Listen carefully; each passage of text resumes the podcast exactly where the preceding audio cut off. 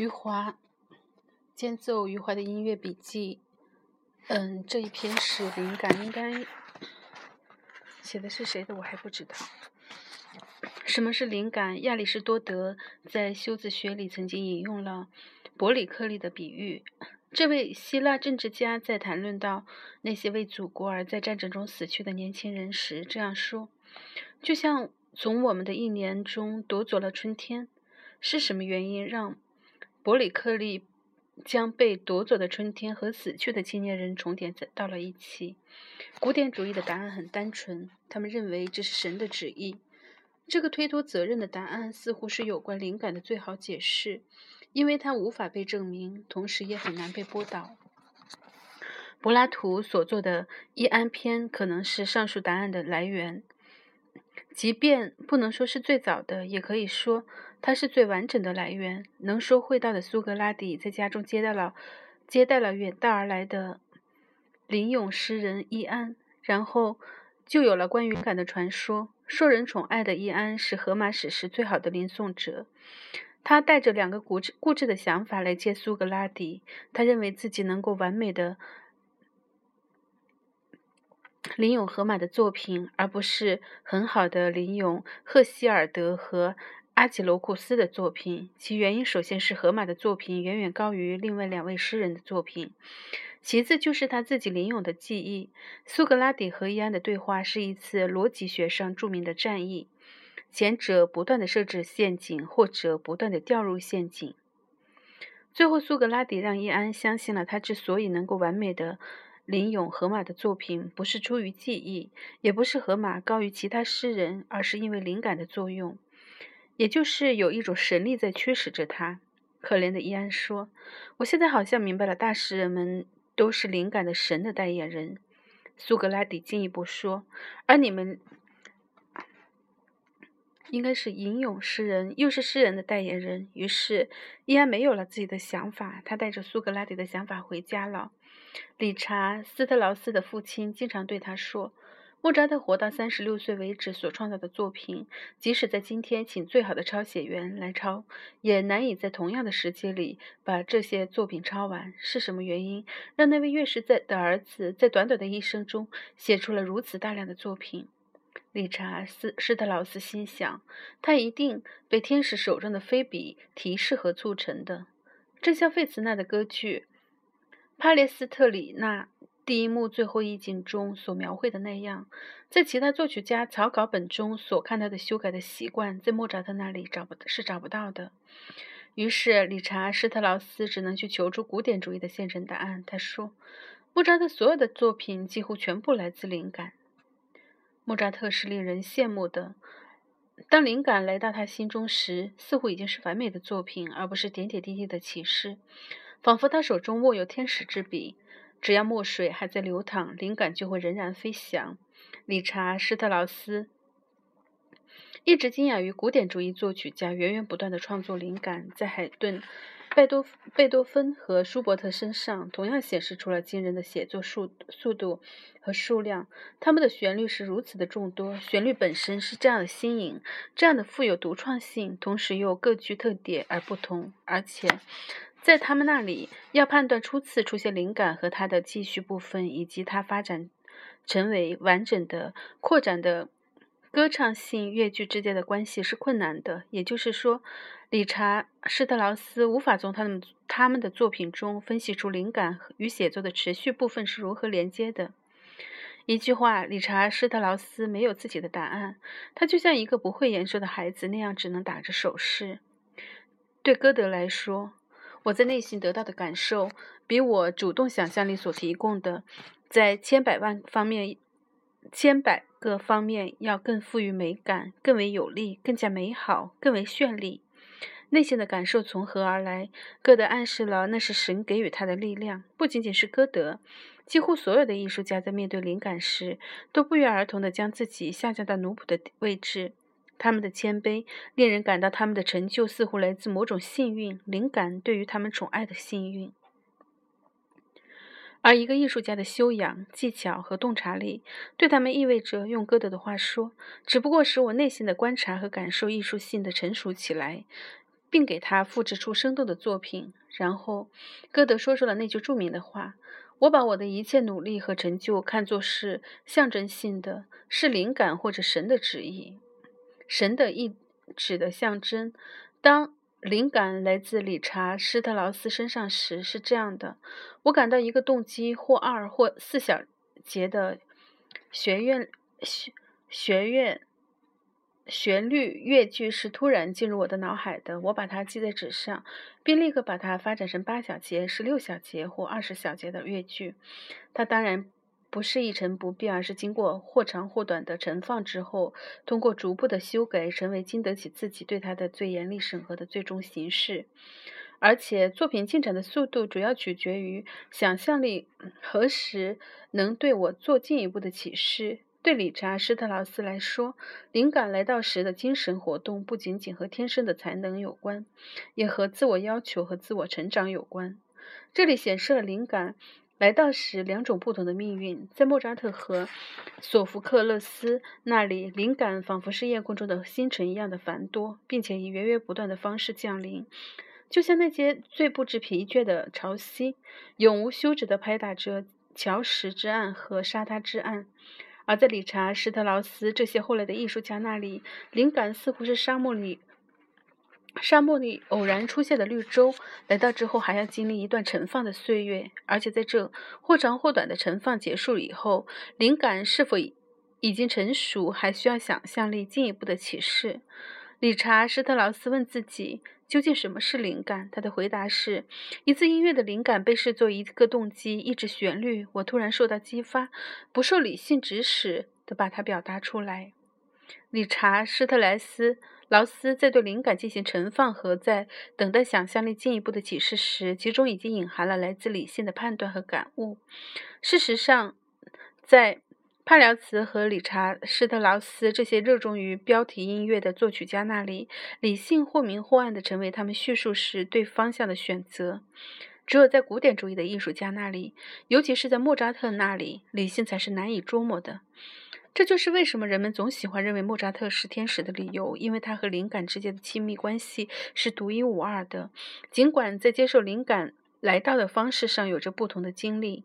理查·施特劳斯在面对灵感本身时和古典主义没有分歧，他否定了理性的指使，而强调了突然受到的激发。柴可夫斯基在给梅克夫人的信中指责了有些人，有些人认为音乐创作是一项冷漠和理性的工作。他告诉梅克夫人：“您别相信他们的话。”他说：“只有从艺术家。”受灵感所激发的精神深处流露出来的音乐，才能感动、震动和触动人。柴可夫斯基同样强调了灵感来到时的唯一方式——激发。在信中，柴可夫斯基仔细地描述了灵感来到时的美妙情景。他说：“忘掉了一切，像疯狂似的，内心在颤栗，忽然地写下草稿，一个乐思紧追着另一个乐思。”这时候的柴可夫斯基，我满心的无比愉悦是难以用语言向你描形容的。可是接下去倒霉的事发生了。有时在这种神奇的过程中，突然出现了未来的冲击，使人从这种梦游的意境中觉醒。有人按门铃，仆人进来了，钟响了，想起应该办什么事了。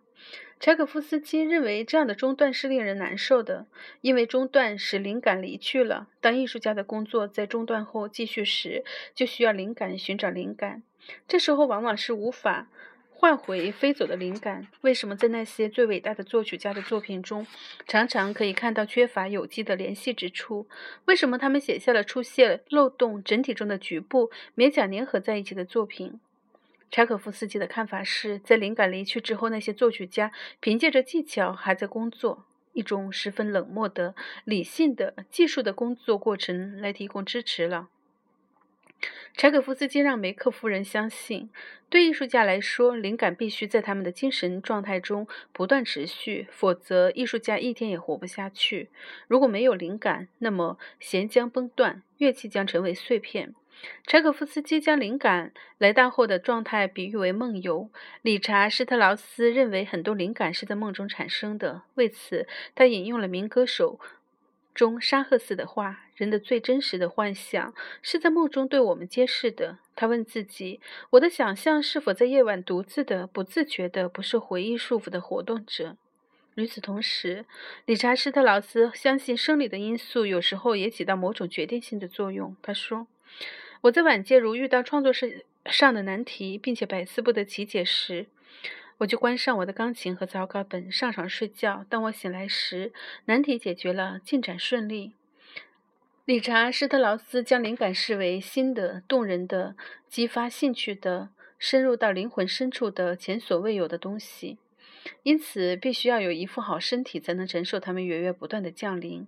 他的朋友马勒在谈到自己创作第二交响曲的体会时，补充了一个重要的环节，那就是某些具有特定气氛的场景。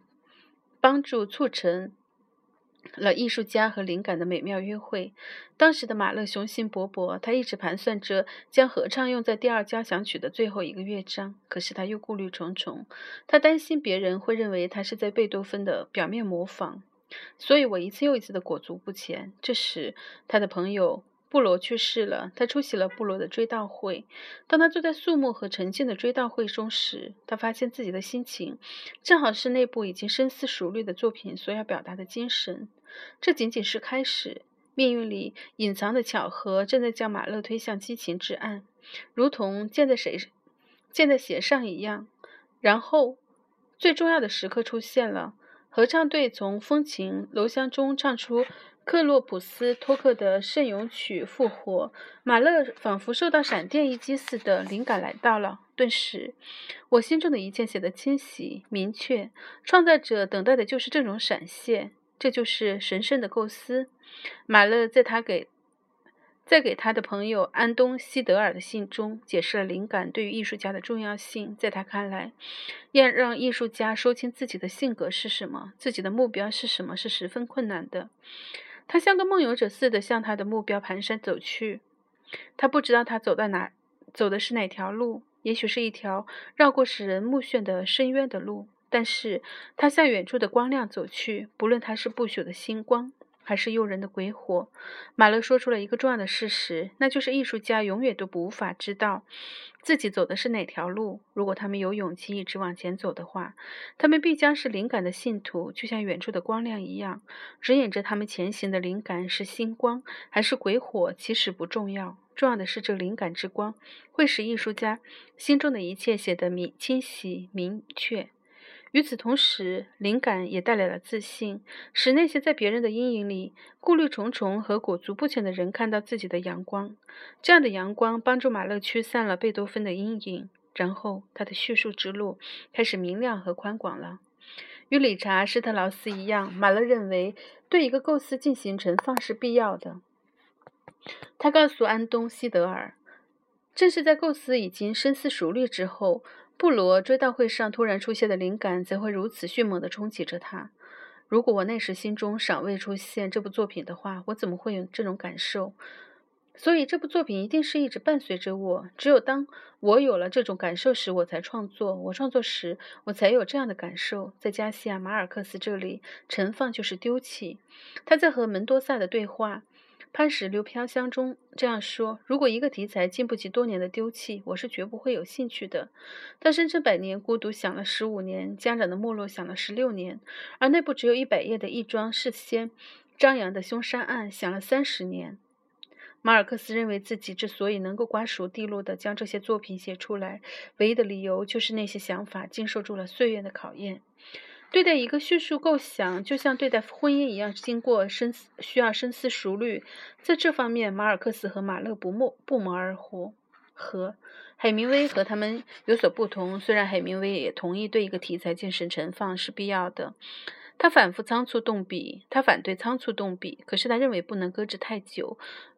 过久的搁置会丧失叙述者的激情，最终会使得美妙的构想沦落为遗忘之物。然而，马尔克斯和马勒似乎从不为此担心，就像他们从不担心自己的妻子是否会与人私奔。他们相信自己的构想会与自己的妻子一样忠实可靠。在对一个构想进行长期的存放或者丢弃之时，马尔克斯、马勒并没有袖手旁观，他们一直在等待，确切地说，是在寻找理查·施特劳斯所说的激发。也就是灵感突然的出现，如同马勒在布罗追悼会上的遭遇。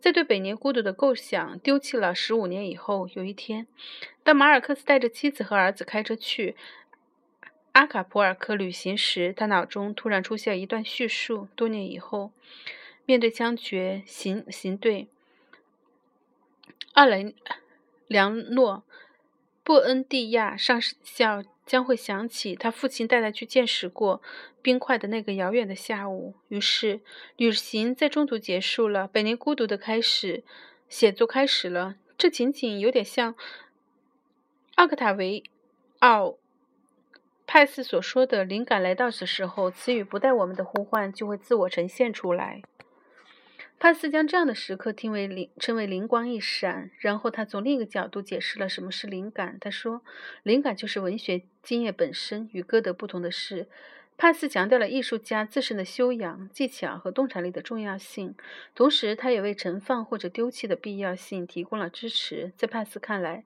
正是因为正是这些因素首先构成了河床，然后灵感之水才得以永不间断地流淌和荡漾。”而且，文学经验本身也创造了艺术家的个性。帕斯认为，艺术家与众不同的独特品质来源于灵感，正是因为经验的不同，所获得的灵感也不相同。他说：“什么是灵感？我不知道，但我知道，正是那种东西使鲁文·达里奥的一行十一音节诗有别于贡格拉，也有别于科维多。”加西亚·马尔克斯对灵感的解释走向了写作的现实，或者说他走向了苏格拉底的反面。他对门多萨说：“灵感这个词已经给浪漫主义作家搞得声名狼藉了。我认为，灵感既不是一种才能，而也不是一种天赋，而是作家坚韧不拔的精神和精湛的技巧为他们所努力要表达的主题做出的一种和解。”马尔克斯想说的似乎是歌德那句著名的。格言：天才及勤奋，但是他并不认为自己的成就是象征性的。他将灵感解释为令他着迷的工作。当一个人想写点东西的时候，那么这个人和他要表达的主题之间就会产生一种互相制约的紧张关系。因为写作的人要设法探究主题，而主题则力图设置种种障碍。有时候，一切障碍会一扫而光，一切矛盾会迎刃而解，会发生过去。梦想不到的事情，这时候你才会想到，写作是人生最美好的事情。然后，写作者才会明白什么是灵感。他补充道：“这就是我所认为的灵感。”我手头的资料表示了两个不同的事实：古典主义对灵感的解释使艺术创作显得单纯和宁静，而理查施特劳斯之后的解释使创作活动变得令人望而生畏。然而，不论哪一种解释，都不是一种唯一的声音。当古典主义认为灵感就是神的意志时，思想的权威蒙恬表示必须审慎看待神的旨意，因为谁人能知上帝的意图？谁人能想象天意的天主的意志？蒙恬以他一贯的幽默说：“太阳愿意投射给我们多少阳光，我们就接受多少。谁要是为了让自己身上多受阳光而抬起眼睛，他的自以为……”他的自以为是就要受到惩罚。同样的道理，那些敢于解释灵感的后来者，在他们解解释结束之后，也会出现和帕斯相类似的担忧。帕斯在完成他的解释工作后声明：“像所有人一样，我的答案也是暂时性的。”从苏格拉底到马尔克斯，有关灵感解释的历史，似乎只为表明。只是为了表明创作越来越艰难的历史，而究竟什么是灵感？回答的声音永远在变奏着。如果有人来告诉我，人们所要、所以要解释灵感，并不是他们知道灵感，而是他们不知道，我不会奇怪。一九九九年七月十八日，路遥。哦，说错了，余华。